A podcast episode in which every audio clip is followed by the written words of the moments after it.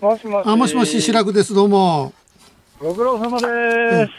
今日もリスナーの方からの雷の中ですが質問をお届けしますね。はい、どうぞ。はい。辛坊さんにぜひとも史上最年少のスケボー女子金メダリストが誕生したことを伝えたいです。ということなんですよ。えーそうそう、13歳の子があそう。13歳。13歳。あのねえ、ーすごいね。新種目なんですよ。スケートボード女子ストリートで金メダル獲得したんですが、日本史上最年少で13歳10ヶ月。スケートボードですか？そうなんですよ。そうかお俺も日本にいや参加したのに。参加？うん参加してた？ちょっと意味がよくわかんない。もしもーし。もしもーどうも、飯田です。あれ？あ、どうも、ご苦労様です。どうもどうもどうも。いや、一瞬繋がってないかと思った。よかったよかった。今日もね、えっ、と、リスナーの方から質問が届いてます。いつも太平洋上の辛坊さんの声を聞いて夢を持つ若者としてすごく勇気をもらっています。ふとありがとうございます。思ったのですが外国に行った時に時差を感じますが辛坊さんのようにじわじわと時間が変わってくる場合はどのように体感されるんでしょうか？時差をほとんど感じないんでしょうか？というご質問です。おー。ねえ確かに。えーっと、船内で生活してる限り時差は感じないです。だから、太陽と一緒に動いてますから、時差は少なくとも日本とやり取りしない限りは、時代はね。もしもし。もしもし、辛坊さん、吉田です。はい、ご苦労様です。辛坊さんに質問です。船の中でこれがあったらいいのになと思う家電製品は何ですか？という。ああ、あのね、うんこの船ね、電子レンジついてるんですよ。えで、発電機もついてるんで、うん発電機さえ回せば電子レンジも使えるんですけど、発電機はあの燃料消費量が大きいので、めった使えないんですね。ああ、そういうことなんですか。ハワイの南数百キロじゃちょっと無理ですよね。まあそうですね。辛坊さん、茅野俊人です。ああ、どうもどうもご苦労様です。相当暑いんじゃないですか、そちらも。海の上ですからね、あの、日没と同時に、あの、風は相当吹いてますからね、割と涼しいですよ。あの、帰りもただね、はい、どうぞ。えー、ただね、あの、古い T シャツを大量に持ってきたんですよ。ええそれで今日ね、薄そうな白い T シャツがあったから、はい今日はこれ着ようと思って着たらですね、ヒートテックって書いてあってですね、すげえ衝撃受けたんですよ。リスナーの皆さん、ヨットで日本に帰りますズームそこまで言うか。7月27日火曜日時刻は午後3時半を回りました。FM93 AM1242 ニッポン放送をラジオでお聞きの皆さんこんにちは。ますだおかだの増田です。パソコン、スマートフォンを使ってラジコでお聞きの皆さん、そしてポッドキャストでお聞きの皆さん、こんにちは。ニッポン放送の増山さやかです。辛坊治郎ズームそこまで言うか。この番組は辛坊さんが有楽町のニッポン放送に帰ってくるその日まで期間未定で今一番気になる話題を忖度なく語るニュース解説番組です。毎週火曜日週替わりになりますが今週の助っ人パーソナリティはますだおかだの増田英彦さんです。よろしくお願いいたします。よろしくお願いします1ヶ月半ぶりですかね。そうですね3回目なんですけど、い、やふと思ったんですよ、うんこれ辛坊さんの助っ人じゃなくて小倉さんの助っ人じゃないんですか？実は。助っ人の助っ人みたいなこの。代打の代打みたいなたまにありますよ。ピッチャー変わった時に。代打の代打。はい。はい、その火曜日はねあのいろんな方いらしてますね。この間もあの、うん。茅野、えー、俊はいはいはい彦さん、来られてましたよね。人さん、えごめんなさいそういやそうなんですけれどもね。いやあの先日ね、えー参議院議員のはい。青山茂春さんおとうちょっとあのロケに行ってきまして。はい。はい。まああの辛坊さんとねずっとやらせてもらってたええ。大阪の番組なんですけど、はいはい。ニュースドライブというね、ええ。まあこれがまあ辛坊さんがいなくなって僕一人でやってるわけなんですけど、まあ辛坊さんがねドライブどころやないと、ドライブよりもセーリングやと、うん。ねいうことで、はい。まあ一人ぼっちになってるんですけど、で青山茂春さんとまあ、えーちょっとあのロケ取材にあのお付き合いいただきましてね、えーいわゆる最近のちょっと問題として、えー北海道に行ってきたんですけど、ええ。北海道のいわゆる土地がええ結構中国資本にもうどんどん買われている問題の、まあ実情をね、見に行きましょういうので、まあもう大阪の方では放送されたんですけど、まあまあ有名なのはニセコですよね。ニセコスキーリゾートとしてすごく人気のあるところで、で、僕もね、もう学生時代からもう、もう昔からもちょいちょい行ってるんですけれども、去年のね、結構年始めかな、ニセコ久々に行った時にびっくりしたんですよ。行かれたことあります？ニセコって。ニセコはないかな。人気スキーリゾートなんですけれども、はいはい。外国の方がどんどん来てね、ん。で結構昔はほんまもうちょっとねほんまに北海道のまあまあちょっと田舎町みたいな感じだったんですけど、やっぱりそのスキーリゾートスキー場がもう海外からすごい人気やから、もうほんまねすごいね高級リゾート地みたいになってて、えー。えこれあのニセコみたいな、僕カナダの方行ったことあるんですけど、いやこれカナダやん。そんなにですか？ニセコからの手紙やんみたいな。びっくりしたんですよ。はいはい。で、その時にたまたま入ったね、ラーメン屋さん、そこも人気のラーメン屋さんなんですけど、そこのご主人とね、ロケ終わってから喋ってたら、もうすごくお客さんいっぱい来てるんですけど、やっぱり土地の値段がどんどん上がってて、ってことは、もう更新のたんびに言うたら家賃が上がるわけじゃないですか。ええ。多分、もう次の更新のタイミングで、もうこの街を出ないといけないかもしれませんって。そうですか。うん、お客さんガンガン来てるラーメン屋さんでですよ。ええ人気がないんやったら別ですけど、ええええやっぱりこのね、家賃が上がる、商売が続けていくのが結構大変やと。いうので、なんかそんなね、不安を言うてはったんですけれども、そのニセコ、第二のニセコになるんじゃないかと言われてるのが、えーフラノ。あ、富良野も。えードラマ「北の国から」で有名なね、僕も大好きなドラマなんですけど、その富良野の方に青山茂春さんと一緒に来てもらったんですけど、富良野も人気のスキーリゾートで、そのいわゆるリリゾート地スキーのリゾート地のところの、ええ。まあ、周辺のところの土地がどんどんどんどんと、まあ、いわゆる買われていってるわけなんですよね、外国資本中国資本だけじゃなくてね。ええ。そんな中なんですけど増田さんちょっとお話しょうか？進みません、はい。あのメダルの速報が入りましたので、日本放送山田徹アナウンサーに来ました山田さん。よろしくお願いします。こんにちは。よろしくお願いします。久しぶりでございます。メダル速報。ほ。えー東京2020オリンピック、今日5日目ですが、サーフィン女子、都築安室選手が銅メダルを獲得しました。アムロ行きました。やりました。アムロ行きましたね。これで日素晴らしい。本のメダルは金が8個、銀が2つ、銅メダルが4つとなりました。この後ですね、サーフィン男子、えー、五十嵐カノア選手が金メダルをかけて、いよいよ決勝戦に臨みます。以上、メダル速報でした。ありがとうございます。そうでしたあそうですか。めちゃくちゃくとメダル増えてきますね。ねいやまあサーフィンもそうなんですけれどもね、ええ何の話してましたっけ？えっと富良野もだんだんニちょうど僕のトーク波に乗ってたとこやのに。ちょっとね。止められましたよ山田徹さんに。いや、まあね、まあめでたい話だからいいんですけれども、そのめでたくない話が北海道の方で起こってましてね、うん、いわゆるその富良野の、いわゆる人気リゾート地、スキーがね、まあまあそう、富良野もやっぱりいっぱいたくさんの海外からの、まあ、パウダースノーいうので集まってきてるんですけれども、その辺のやっぱり土地もだいぶ今買われてきてると。うん。で、まあ、行ったら、お話を聞いたら、もう土地の値段が約5倍。5倍にも、うん。坪、うん、10倍言うてたんかな。うん。10え 5, 5倍言うてたか。坪単価10万ぐらいのところが50万ぐらいになってると。えーで、実際に青山茂春さんと、いわゆる売りに出てる土地を見に行ったんですよ。で、まあ、100坪ぐらいのところなんですけれども、100坪ぐらいの土地のところに、まあ、古い家が建ってまして、で、それがなんと、6000万円やと。うん。正直、ね、その物件、物件に対しては何とも思わないですよ。綺麗に、綺麗な中古建てでしたし、お庭とかもラベンダーとかちょっと咲いてましたけれども、え？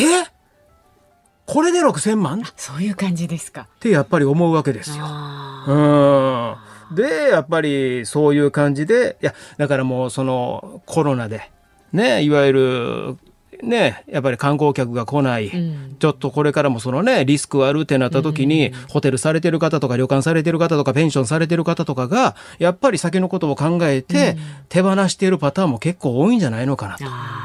いわゆる投資目的で買われてる方もいらっしゃったらね、いろんな目的でその辺の土地をね、買ってるんちゃうかなって思って、いや、だからね、ドラマの世界で言うたら、あんだけ土地の値段上がったら、純、北の国からの純、はい。だいぶ金持ちになってますよ。ね、あの設定で考えるとね、ええ。まあまあ、エリアは全然違うんですけどね、6号というところは。でもやっぱりね、その、その辺のリゾート地のところも結構買われて、次それ、富良野の駅前とかもどんどんどんどんこう土地の値段が上がってて、だから全体に広がってるってなった時に、やっぱりすごい、まあ土地の値段が上がってて。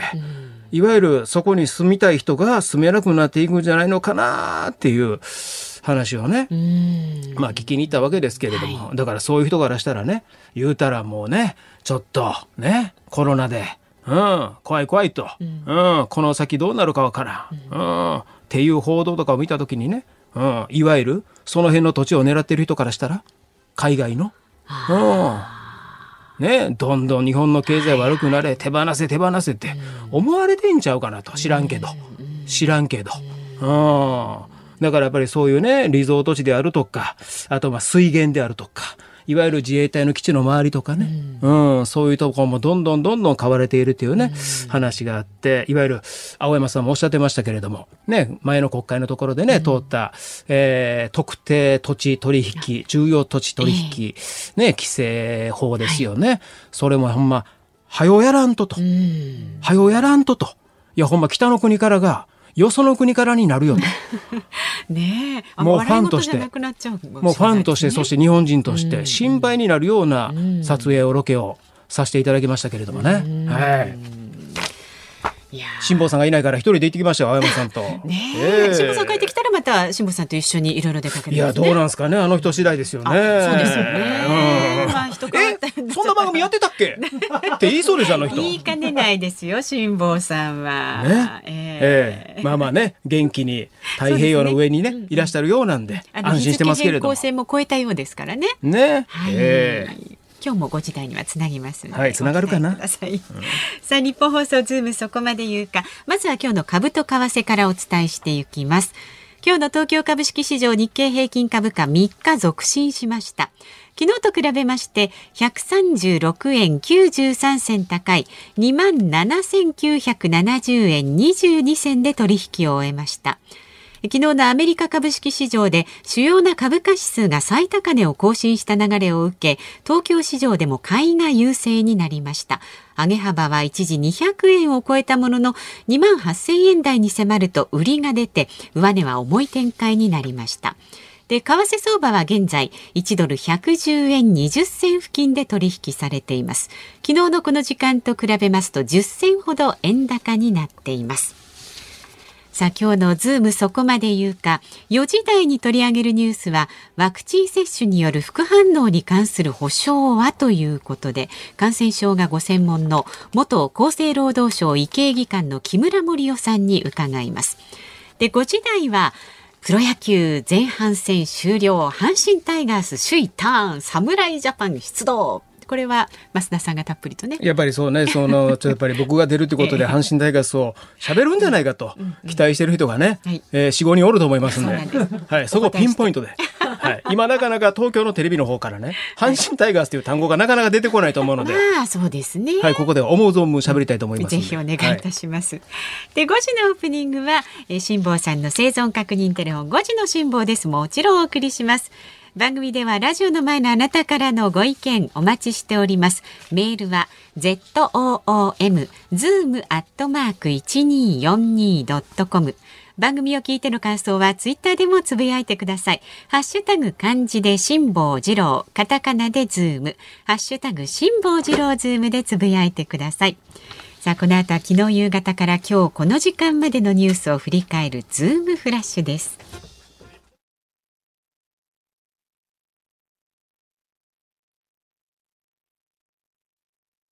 ズームそこまで言うか週替わりの火曜日今日はますだおかだの増田英彦さんとお送りしていきます。よろしくお願いします。でこのコーナーニュースデスクの森田さんにも入ってもらいます。よろしくお願いします。よろしくお願いします。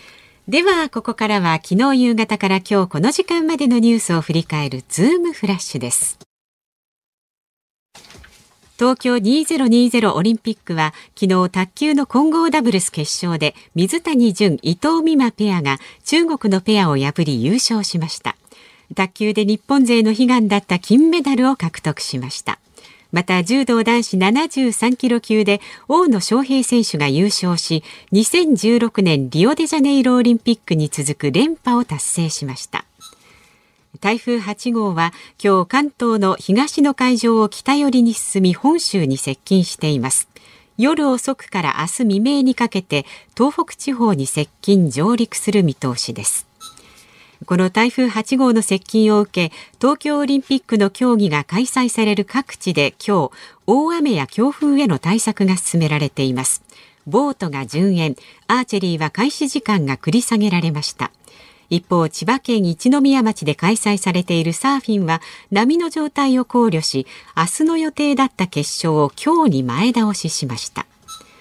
東京2020オリンピックは今日新競技のサーフィンで男子の五十嵐カノア選手が決勝に進みました。そして女子の都築有夢路選手は銅メダルを獲得しました。競泳は女子200メートル個人メドレーで大橋悠依選手が決勝に進みました。韓国と北朝鮮は断絶していた南北間の通信連絡線を復旧させることを決め今日午前10時に通話を行いました。アメリカのバイデン大統領は昨日イラクのカリミ首相とホワイトハウスで会談しイラクに駐留するアメリカ軍の戦闘任務を年内に終了させることで合意しました。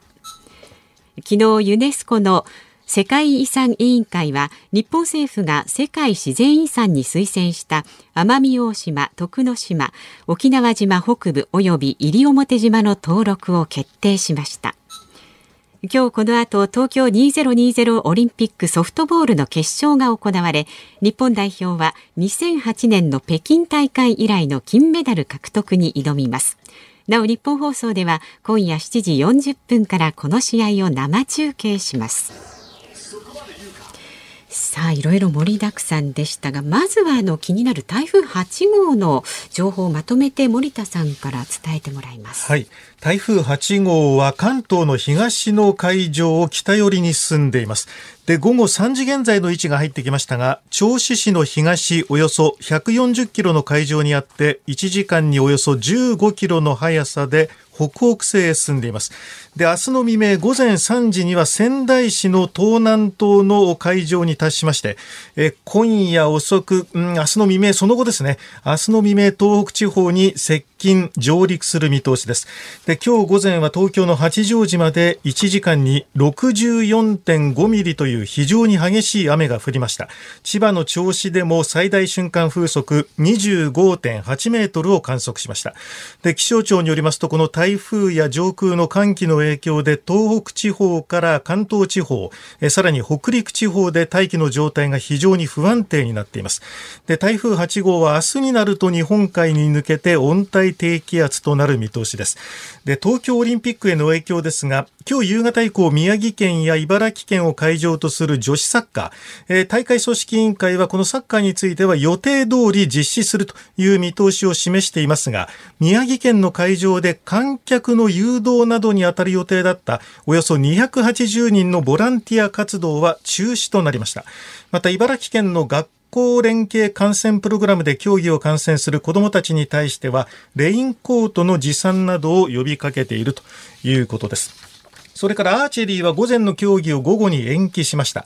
ボートは今日の競技を中止して、テニスは午前11時半まで外で試合しないということにしました。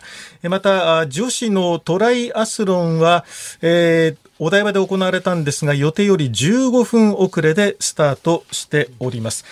さらに千葉県一宮町が開催地のサーフィン、波の状態を考慮して本当は昨日の予定だった決勝が今日に前倒しになっています。まあ、強い風で波が高くなってんです、えー、高くなっているんですが、波の小さい日よりはやりやすいというような声も聞かれているんですね。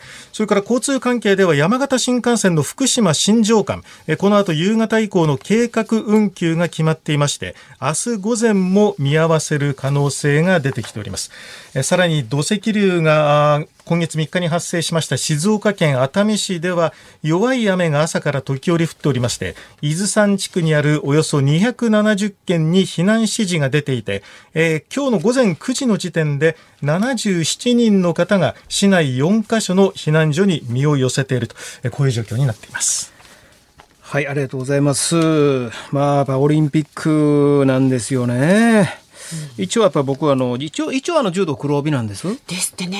はいあのちょっと高校時代にちょっとやってましたんでね、やっぱり柔道はちゃんと見てるんですけれども、やっぱり昨日のね、えー、大野選手は強いだけじゃなくてすごい。うん。2連覇ですね。もう、取って当たり前、追われる立場の大野選手がね、しっかりと大野柔道で結果を出した。やっぱりちょっとね、今日もね、金メダルは出そうなんですけれども、やっぱり初日から見てますと、僕はやっぱり女子柔道が好きで、えええー特に52キロ級にずーっと注目してるんですけど、まあ、52キロ級と言いましたら、阿部詩選手がね、お兄さんと一緒にダブル金メダルね、取りましたけれども、いや、実はね、この52キロ級になぜ僕注目してるかと言いますと、はい僕が一番好きな、ずっと応援している女子柔道選手が52キロ級にいてるんですよ。あそうなんですかっていうか、いてたんですよ。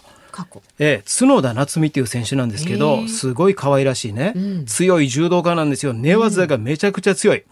いわゆる総合格闘技、プロレス、昭和のプロレスが好きな人はね、めちゃくちゃ好きな柔道をしてると思います。へえええ自ら引き込んで関節技でバンバン決める選手なんですけど、その、あえー角田夏美選手が阿部詩選手に、いわゆるその2020東京オリンピックの、いわゆるそのね、代表を決めるのにおいて、大事な戦い、2018年の年末に負けてしまったんですよ。負けてしまったんですけど、そこまで阿部詩選手に3連勝、負けなしの選手だったんですけれども、そこで負けてしまって、えーそして翌年、えー48キロ級に一つ階級落として東京オリンピック目指してたんですけれども、48キロ級はね、渡名喜選手が、えー選ばれまして、渡名喜選手がまあ初日ね、銀メダル取ったわけなんですけれども、この、だから、オリンピックのこのタイミングにこのピークを持っていくっていうのが結構大変なと、ずっと応援してたんですけれども、ちなみにこの角田夏美選手っていうのは、あの、阿部詩選手、阿部詩選手が決勝で当たった相手。はい。決勝で当たった相手にも角田選手は2連勝中なんです。国内のレベルは高いですからね、ええ。お兄ちゃんもそうでしたけれどもね。そもそも女子の52キロ級、日本めちゃくちゃ強いんですけど、他でももう金メダル候補何人もいてるんですけれども、で、階級を落としましたけれども、48キロ級で、渡名喜選手が、いわゆる銀メダルになりましたけれども、金メダルになった選手に角田夏美選手は実は勝ってるんですよ。じゃあ本当強いんですね。しかも先月勝ってるんですよ。そうなんですかただ、だから言ってね、だからといってオリンピック行ったらまた別のね、プレッシャーとか別の戦いにはなるんですけれども、この角田夏美選手とだから48キロになって、こう、また次のオリンピック目指すみたいなんで、2024年ですか、次。ね、3年後。2024年は31歳になるんですけれども。ええだからね、ちょっと悲劇のヒロインじゃなくて、遅咲きのヒロインになるのを僕は期待して、これからもね、応援して見ていきたいなと思ってるんですけれども、まあそんな柔道もありましたらね、もう一個注目してほしいのがスケートボードです。あはいはいもう増田岡田の増田といえばスケートボードでしょ。そうなんですか。聞いたことない。それは知らない。聞いたことない。聞いたことない。いや、昨日その13歳のね、ねえ、西谷選手。西谷選手、もみじちゃん。もみじちゃん。えー、13歳で金メダル取りました。そしてもう一人、中山風奈選手。ね、風奈選手が銅メダル取りました。ね16歳16歳、13歳、16歳。日本のスケボーすごいがなと。ね昨日のこの結果を受けて知った人も多いんじゃないですか。はいはいはいいやいやいやいや、まだいてますよ。あそうなんですか。スケボー、今回はね、ストリートという競技なんですけど、いわゆるその街並みね、手すりであるとか、ああいうね、街並みの中での競技ですけれども、もう一個パークという競技ありまして、はい。いわゆるあの、ハーフパイプみたいなね、お椀の中をこうやるみたいな感じの競技があのパークって言うんですけれども、そのパークが来週の木曜日にあるんです。ええ。4日から。はい。ここでもね、金メダル出ます。お出ます。これ注目してください。はい。岡本美優選手。岡本美優選手。名前ですね、また。はい、女の子、15歳の女の子。えー15歳。来ますよ。来ますよ。笑顔見たいですねこの選手、なぜ注目しているかと言いますと、この岡本ちゃん、美優ちゃん、僕の同級生の家に居候してるんですよ。あそうなんですか、実は小学校、中学校ね、えーいわゆる増田岡田の増田中川家、そして世界の鍋やつ、この4人を生んだ大阪の、ね、もう大阪の堀越と言われている、えー 森口の梶中学校。じゃあ後ほどまあ、た時時間が、あればね。あせっかく波に乗ってたのに。落ちた。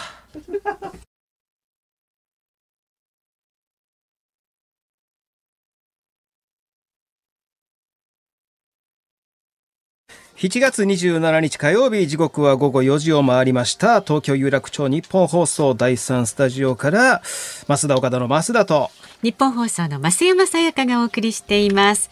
ズームそこまで言うか、今日もね、ご意見たくさんいただいております。ご紹介しあありがとうます。ございます江戸川区の44歳の男性、サスケさん。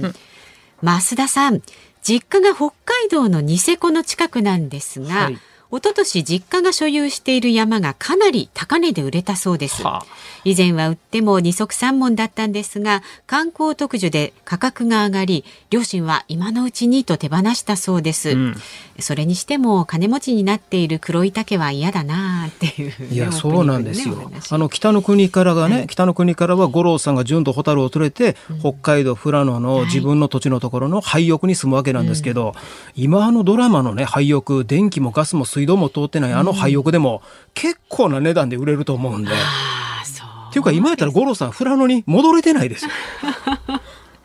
そうですか。そんなことをね、考えながら。えーロケさせてもらいましたけど、あやっぱりこういうね、話がありますけれども、やっぱりそのね、えー状況、経済状況が厳しくなったらね、売らざるを得ない方々もね、当然いてるわけですから手放。さなくちゃならないってこともね。これがだから言うたらね、北海道だけじゃないんですよね。京都であるとか、ええ箱根であるとか、伊豆であるとかね。もうアフターコロナのことを考えて、もうやっぱりね、もうどんどんどんどんそのホテルとか旅館とか、ペンションとかそういうところを買い取っていってる、うーん、外国の資本があるという報道ありますけれどもね。え知らんけど。見てないけど。見てないけど。増田さんしっかりと取材重ねてってくださいね。いやいやいや。もうジャーナリストちゃいますから。まあ確かに本はい。当ですよね。ニュースの現場に行きたいと、実際はどうやねんと、我々スタジオで聞いてる話とか、テレビで見てる報道がほんまなのかどうなのか、確かめに現地に行くという番組をしてたんですけれども、辛坊治郎さんがそれよりも興味があることがあったみたいなんで できち。ゃったからね。はいえ新しい相方募集します。はい。白くさんに来てもらおうかな。ー 白木さん行くかな。芸人二人。あ、いらんな。芸人二人いらん。うん。ご意見ご感想はメールはズームアットマーク一二四二ドットコム。それからツイッターでもつぶやいてください。ハッシュタグ漢字で辛坊治郎、カタカナでズーム、ハッシュタグ辛坊治郎ズームでつぶやいてください。はいこの後はワクチン接種による副反応に関する補償、この問題にズームしていきます。そうですね。芸人二人いらんっていうのは別に白くさんがいらんっていうわけじゃなくてね。白くさんがやるんだったら僕がいらないって意味ですよ。失礼しました。そういうことだそうです。はい。知らんけど。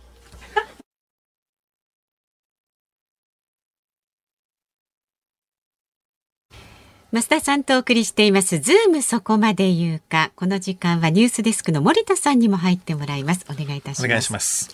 では今日解説するニュースはこちらです。新型コロナウイルスのワクチン接種が進む副反応に関する保証などの課題は？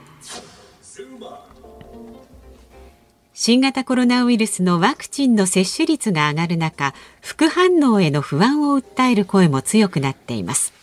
ワクチン接種によって健康被害が出た場合の保障制度そして接種後の社会ルールの課題は？今日はこのニュースにつきまして感染症がご専門元厚生労働省医系技官の木村盛夫さんに伺いますどうぞよろしくお願いいたしますよろしくお願いします。お願いしますいや、あの、ちょっと助っ人パーソナリティで私、あの、やらせていただいて、ま増田岡田の増田と申します。よろしくお願いします。もうどもう今日お目にかかるのを楽しみにしてまいいや、りました。もうこちらこそですよ。いつもテレビとか、ラジオで拝聴してまして。いや、もう木村さんが助っ人パーソナリティでいいと思うんですけれどもね。さんで語ってはい。で、逆にこの時間僕が入って阪神の話を木村さんに教えるっていうのがいいのかなって。ちなみに野球って興味あります？あもう野球はもうあれですねタイガース頑張ってます。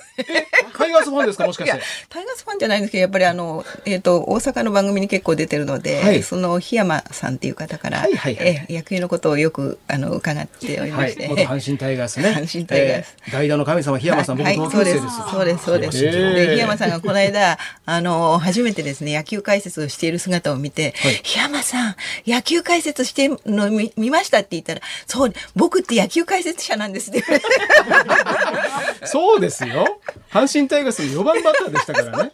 ええすいません、余計なこと申し上げました。いえいえ、よろしくお願いします。今日はだからね、いろんな、いわゆる、いわゆるそのね、ワクチン接種後の話をね、はいお聞きしたいなと思いまして、来ていただいてるんですけれども、まずね、昨日入ってきたニュースなんですけれども、韓国政府が発表した話なんですが、韓国の20代の男性がワクチン接種後に心筋心筋炎。心筋炎、はい、心筋炎により死亡されてそれを韓国政府がワクチンとの因果性を認めたというニュースが入ってきたんですけど、この方は1回目の接種を受けた軍人の方らしくて解剖の結果、えー心臓と心臓伝達系の周囲で心筋心筋炎の所見が確認され、予防接種と因果性がある心筋炎の事例として認定されたというニュースが入ってきたんですが、これに関しては、いわゆる韓国で初めて、はあの因果関係を認めたっていうのは、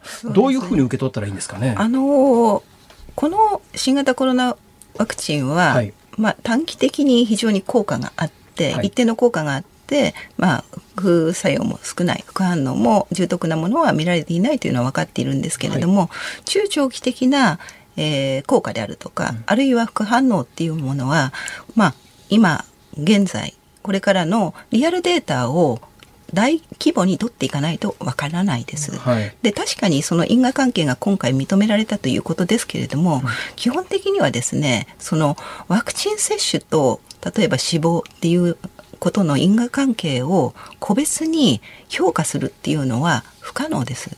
これはあの例えばそのワクチンがその人口あのグループにおいて人口においてどの程度リスクがあるかどうかっていうのの評価というのは大規模なリアルデータでしかあの評価できない。これは、まあ、近代疫学統計学の基本原則であって、まあ、因果推論の根本問題と呼ばれるためにこの個別だけでですね、まあ、今回のことだけでワクチンは危険だからやめましょうというような結論付けることは不可能です。うんそのいわゆる日本ではまだその因果関係が認められた、えー事例はないんですよね。そうですね。あの、厚生労働省が先日、あの、副反応の検討合同部会で発表したのは2月17日の接種開始から今月11日までに667件の死亡事例。これはあのファイザーとモデルナを打った後なんですけれども、667件の死亡事例があるんですが、このうちの664人については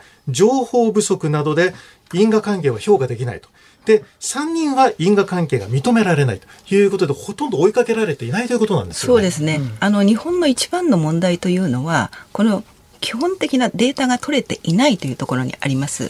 で、ワクチンのあの副反応に関する問題だけではなくて、実は日本がどの程度感染が広がっているかというような、そうしたリアルのデータというのも取れていないというのが現状です。例えばイギリス等ではですね、いわゆる定点観測でいろんな人に、まあ、の、まアトランダムで選んで定期的にいろんな検査をすることによってって感染の広がりであったり重症の広がりであったりを見るんですけれども日本の場合はこのデータのもとが病院にかかった人で濃厚接触者という極めてですねちょっとあのなんていうか偏ったデータにああの寄っているので、、はいわゆる日本全国でどの程度の、えー広がりを見せているかどうかということ自体が今まで実際私たちは分かっていないんです。はいでこういうデータを取らないということはすなわちワクチンの効果あるいは中長期的な効果あるいは副反応の評価に関しても同様のことが言えます。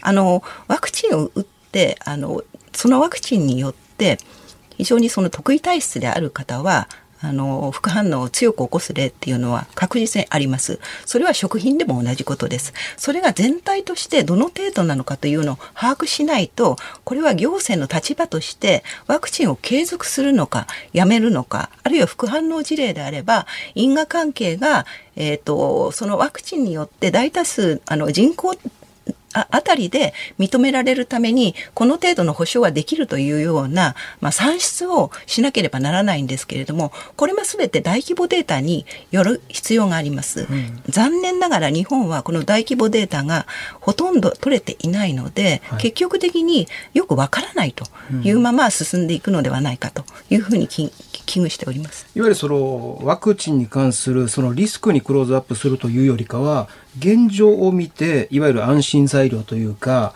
前向きになる材料をまあ知りたいと思う方もたくさんいらっしゃると思うんですけれども木村さん的にこの7月11日までの667件の死亡事例というのはこの数字に関してはどういうふうにえ考えていらっしゃいます？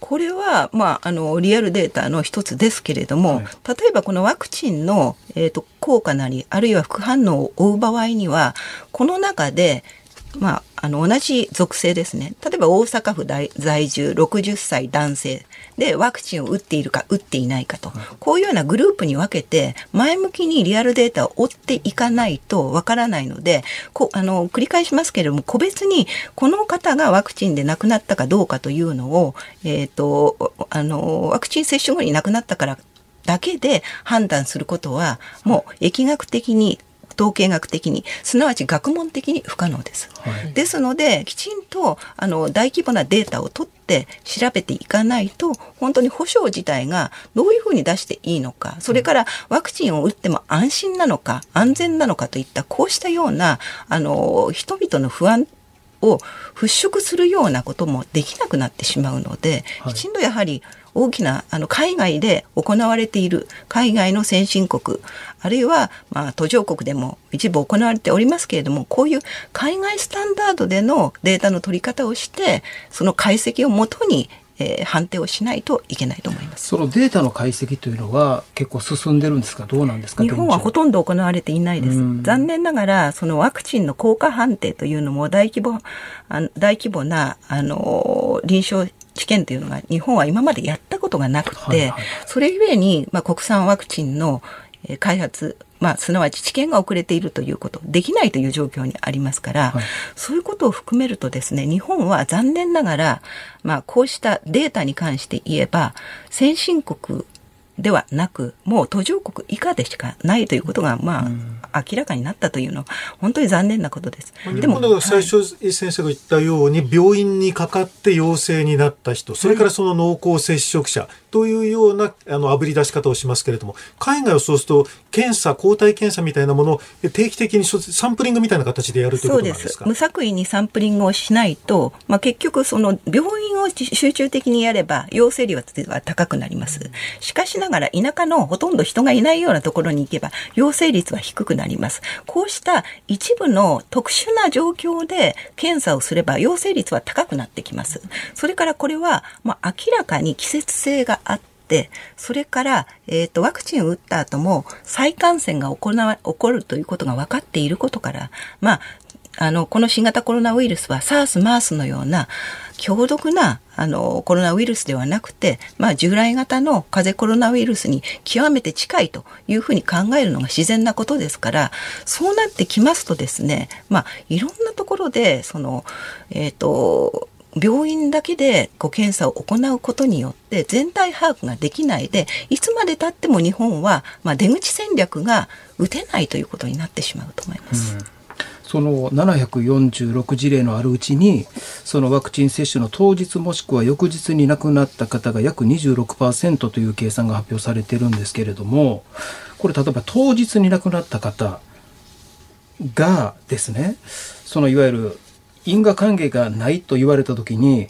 どういう心境でいらっしゃるのかっていうのもすごく気になるんですそうです。因果関係のあるなしというのは、はい、本当にあの見極めるのが難しくて、はい、それゆえにまあ因果関係の学問というのが疫学統計学ですから、はい、それゆえに海外では大規模な知見をもとにそういうあのデータをもとに決定が行われるわけですね。まあ本当にいい加減なデータでこの人は因果関係があるけどこの人は因果関係がないという決定がされたんでは、うん、それでは不公平が生じますし、で本当の、えー真実というものはデータにしかないので、大規模なデータにしかないので、ワクチン接種を打っている人と打っていない人で果たして差があるかどうかということを調べないと A が多くて B が少ないということを調べない限りはいわゆる比較対象ができないわけです。はい、比較対象ができないで、えー、その、えーと、結果を判定するということは不可能です。はあ、いわゆるその因果関係が不明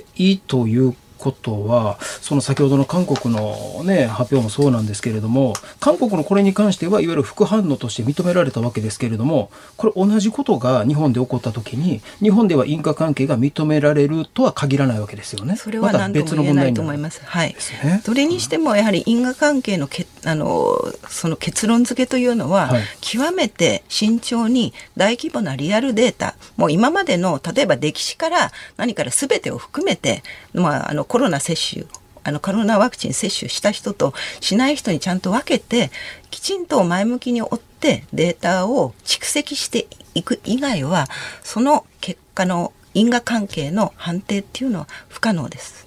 はあ増田さん。さっきおっしゃったあの、はい、7月16日までに拡大した死亡事例の746例のうち一番多いのはやっぱり80代で288例。それから90代が189例。やっぱりまあ高齢者となってくるとなかなかこのワクチンとこの死亡とのむ、えー、結びつけるのより難しくなるってことなんでしょうか？そうですね。例えば年齢による死亡なのかそれともワクチン接種による死亡なのかというのを、えー、これ分けないとそれは因果関係がはっきりしないということになってしまいます。データでは当日に亡くなられた方の60代のお二人の方は基礎疾患をお持ちでいらっしゃったということなんですけれども、いわゆるこのあ個別の案件になっちゃうんですけれども高知県で今月報道されたのが集団接種で60代の男性がね、えー、接種直後に会場内で倒れて接種されたその会場内で倒れて搬送先の病院で確認がされたとか死亡の確認がされた。で接種との因果関係は確認されてないということなんですけど当日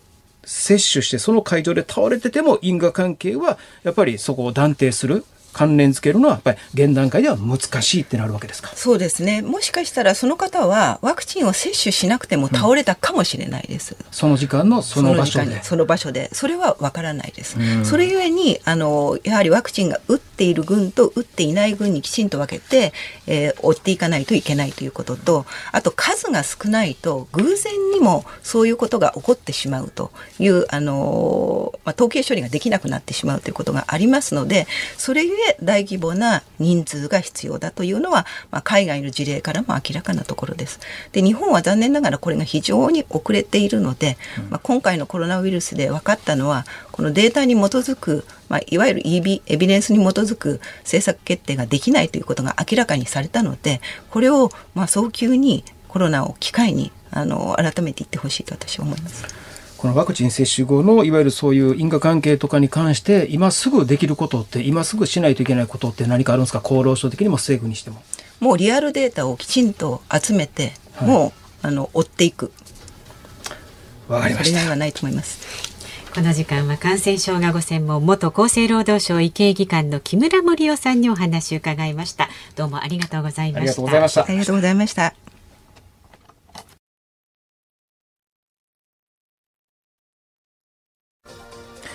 7月27日火曜日時刻は午後5時を回りました。増田岡田の増田です。日本放送の増山さやかです。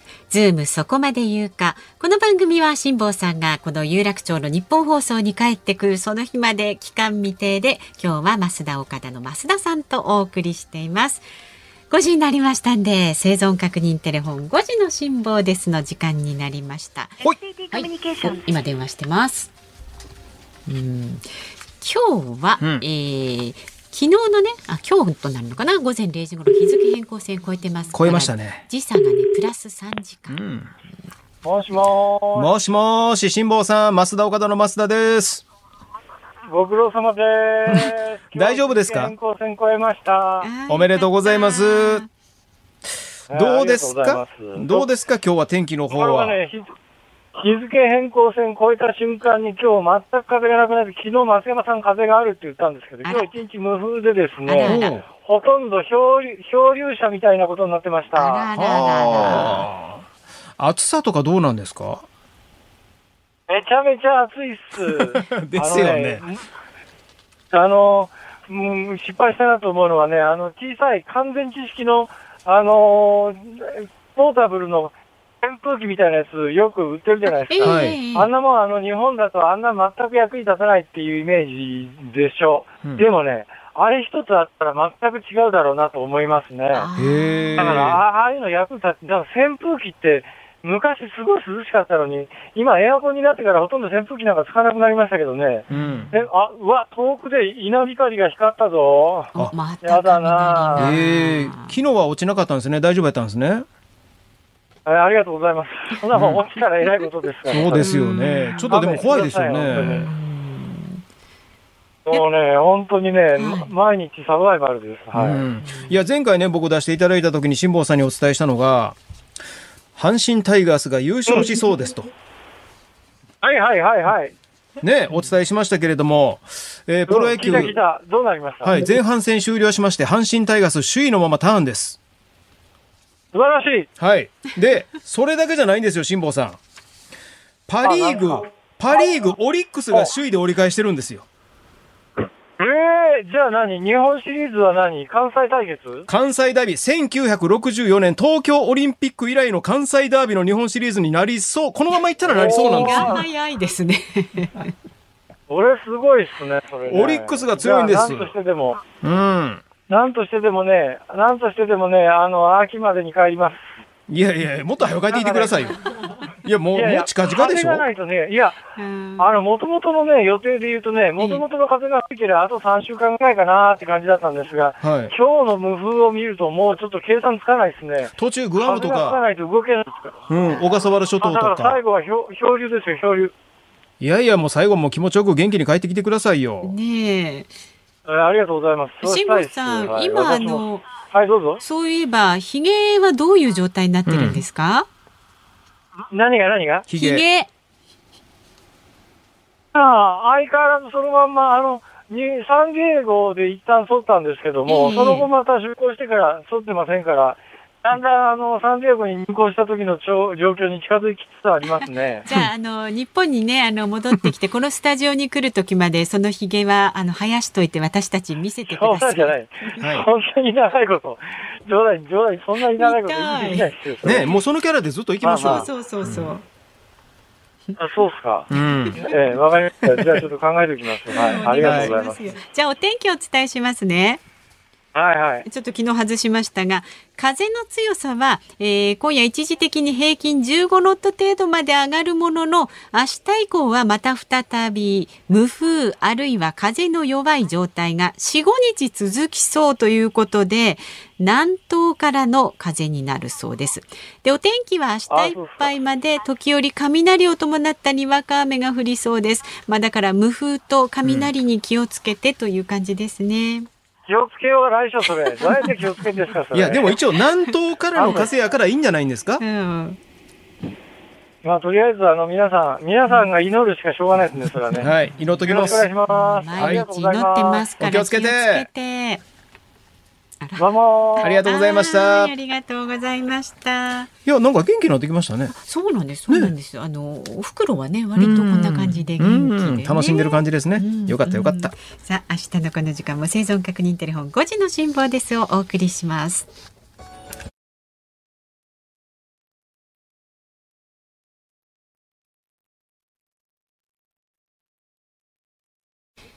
ニッポン放送ズームそこまで言うかこの時間特集するニュースはこちらです。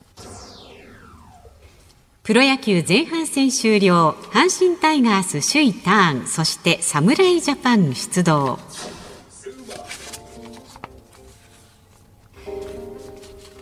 プロ野球はオールスター前の日程を終え東京2020オリンピック期間中はレギュラーシーズンは中断となり8月13日に再開となります。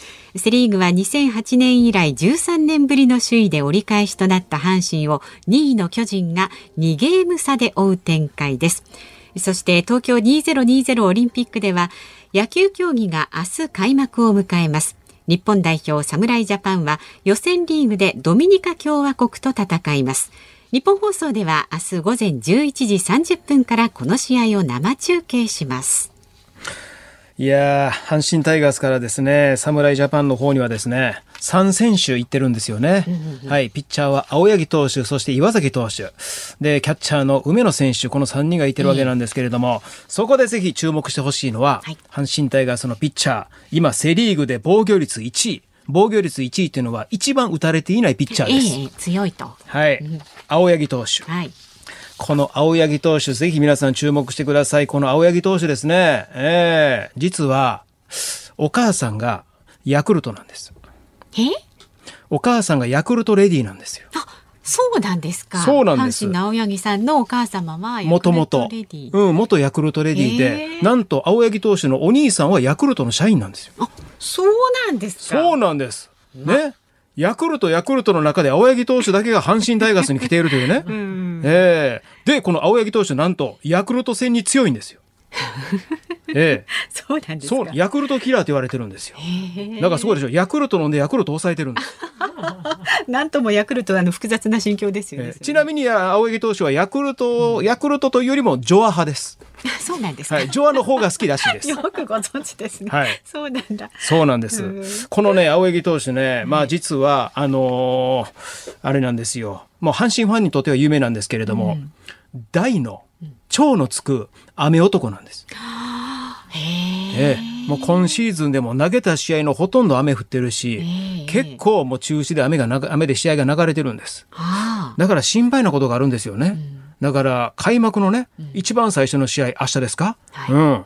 先発で青柳投手がもし投げるとなったら、雨で降って、中止になって、で、そのままいわゆるスライド登板。次の試合も、次の日もほんだら青柳投手でってなったら、ええその日もこれ雨降って。ええほんで、まあずっと、こうずっと雨で流れて、野球の試合が行われない可能性があるんじゃないかいやそこまで強烈な雨いや、それぐらい雨男なんですよ。そうなんですか？ええ、バッターボックス入る時の登場曲がもう徳永英明さんのレイニーブルーなんです。それはもうあえてもう自分でそうもう自虐で言ってるんですよ。うん、そんな青柳投手が投げる試合に雨が降るかどうか、ここ注目ポイント。まあでも実際ちょっとお天気心配なところもね。はい、そして、どっちか言ったらね、サイドスロー、横手投げの選手なんですよね。アンダースロー、そこまで下じゃないんですけれども、サイドスローのピッチャーなんですけれども、で、結構国際試合では日本のピッチャーってね、今までね、海外の試合で対戦した時に、アンダースローのピッチャー、サイドスローのピッチャー、結構ね、相手が打ちにくくて、結構抑えれてるんですよ。過去言いますと、ロッテの渡辺俊介投手。渡辺俊介投手は2006年、2009年の WBC 連覇したピッチャーなんですけども、この渡辺俊介投手がもうすごい超のつくぐらいのアンダースローなんですよ。ね。で、この人のすごいのが、いわゆるね、ピッチャーマウンドで手が滑らんようにね、ロジンバッグってわかります？はいはい。白いあの手につける手につける粉のやつね、あの白いの。うん。あれをね、言うたら回路みたいなやつですよね。うん。あれを、まあ、マウンド付近に置いてあるんですけれども、なんとそれをね、自分が投げるリリースポイント、もう結構ね、地面スレスレに投げるんですけれども、その近くにそれを置いてね、うん。いわゆるボールなのか、え、ロジンバックなのか、ちょ、バッターが一瞬、え、えど、白い、ど、白い、白い、あ、あ、もう、ストライク！という作戦を使ってたんじゃないかという話も当時ありました。そんなスレスレに？ええそれも全然ルールの範囲内ですからね。ええ。それをしていたのか、たまたまそういうふうになっていたのかわかんないんですけれども、そういう意味ではそこまでアンダースローじゃないですけれども、青柳投手、ね、投げた時には、その青柳投手、雨が降るかどうかというのと、その青柳投手をね、アメリカとか海外のピ選手が打てるかどうかっていうのを注目してほしいなって思います。これは注目ポイント。はい、面白いです。そんな青柳投手と僕は散髪屋さんが一緒です。なんかつながりますね、いはい。ろいろね。はい、えーそれから、なんか、この、えー岩崎さん岩。崎投手。これはどうなんですか？岩崎投手はですね、結構ね、あの、バッターからしたら打ちにくいピッチャー。はい。いわゆるね、腕が遅れ、球が遅腕が遅れて出てくるっていうかね、うん。あの、すごい、手、腕が柔らかいのかどうかわかんないですけれども、こうすごく遅れてくるからね、バッターがそう、あいやああみたいなストライクっていう、中継ぎピッチャーです。うん。左バッターが出てきた時に、強打者が出てきた時にワンポイントでポン出てきて、しっかり抑えますんで、ええ腕がこう遅れて出てくる、その辺注目してほしいですね。わかりました。じゃあ、このもうお一方、梅野良太郎と。梅野選手、キャッチャーですよ。もうセリーグを代表するキャッチャーですよ。はい。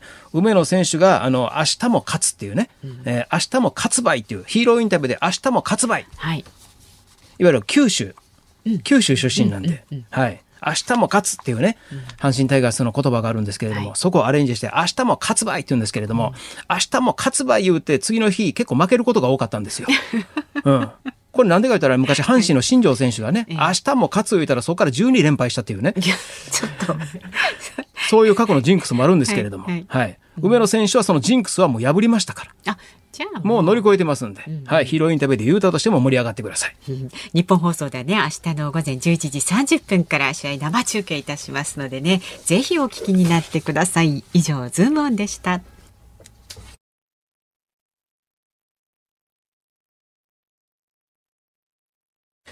お送りしているのは、や東京オリンピック野球日本代表、阪神タイガース青柳投手の登場曲、徳永英明さんでレイニーブルー。青柳投手、ニックネームは雨柳さんと言われております。雨男だということでね。まあそんな中なんですが、ここでまた東京2020オリンピックメダル速報です。山田徹アナウンサーです。はい、この番組3つ目ですね。重量挙げ女子59キロ級、安藤美希子選手が銅メダルを獲得です。おめでとうございます。えーこれで今日日本が獲得したメダルは3つ目で、日本のメダル数、金が8個、銀が3つ、銅が5個目となりました。以上、メダル速報でした。山田徹アナウンサーでした。まあなんかやっぱり、あのね、メダルが増えてくって嬉しいですね。ね、やってる以上はね。うん。ねさあ、お聞きの日本放送、この後は東京2020オリンピックハイライト、そして夜7時40分からソフトボールの決勝ありますのでね、はい日本対アメリカ戦もお送りいたします。うん上野投手、後藤投手。ねえ、行きますよ。うん、後藤投手背中に GoTo って書いてますからね。今日は GoTo キャンペーンですよ。ええ素晴らしいチェンジアップ投げますよ。注目です。おぜひお聞きになってください。それから明日の朝6時からの飯田浩二の OK 工事アップ。コメンテーターは数量政策学者の高橋洋一さん。バイデン大統領、イラク駐留アメリカ軍の戦闘任務年内終了の考えを表明。それから韓国と北朝鮮、通信連絡線を復旧、南北関係改善へというニュースに迫ります。で、明日午後3時半からのズームそこまで言うか、明日の助っ人パーソナリティは吉田尚記アナウンサーです。で、ショーアップナイターの解説でもおなじみの里崎智也さんと東京オリンピックの侍ジャパンについてズームしていきます。さあ、そして増田さん。はい。今日に続き来週もね、このズはいームに、。来週もお邪魔します。いや、今日もね、いや、今日もいろんなメダルのね、嬉しいニュース速報入ったんで、かなりペース配分がね、えー今日全然ダメでしたね。そうですか？うん。うん。喋りたい手前で全部終わってましたね。反省です。ちょっと、うん、欲張りました。3回目からちょっと欲張ってしまいましたね。うもん。次回にちょっと取っとけるもんであれば取っといてほしいですけど。そうな木村盛夫さんにもねお伺いしたいことがいっぱいあったんですけれどもね、そのコロナワクチンに関するね、うん。リスク的な話よりも安心する。データから安心するってアイデアをもっと聞きたかったんですけれどもね、えー。来週もまたね、えーいろんな踏み込んだ話。はい。はい。おえーさせていただきたいと思いますでね、うんえっ、と、ツイッターの方なんですけども、はい星、星さんかな？星のマークの方。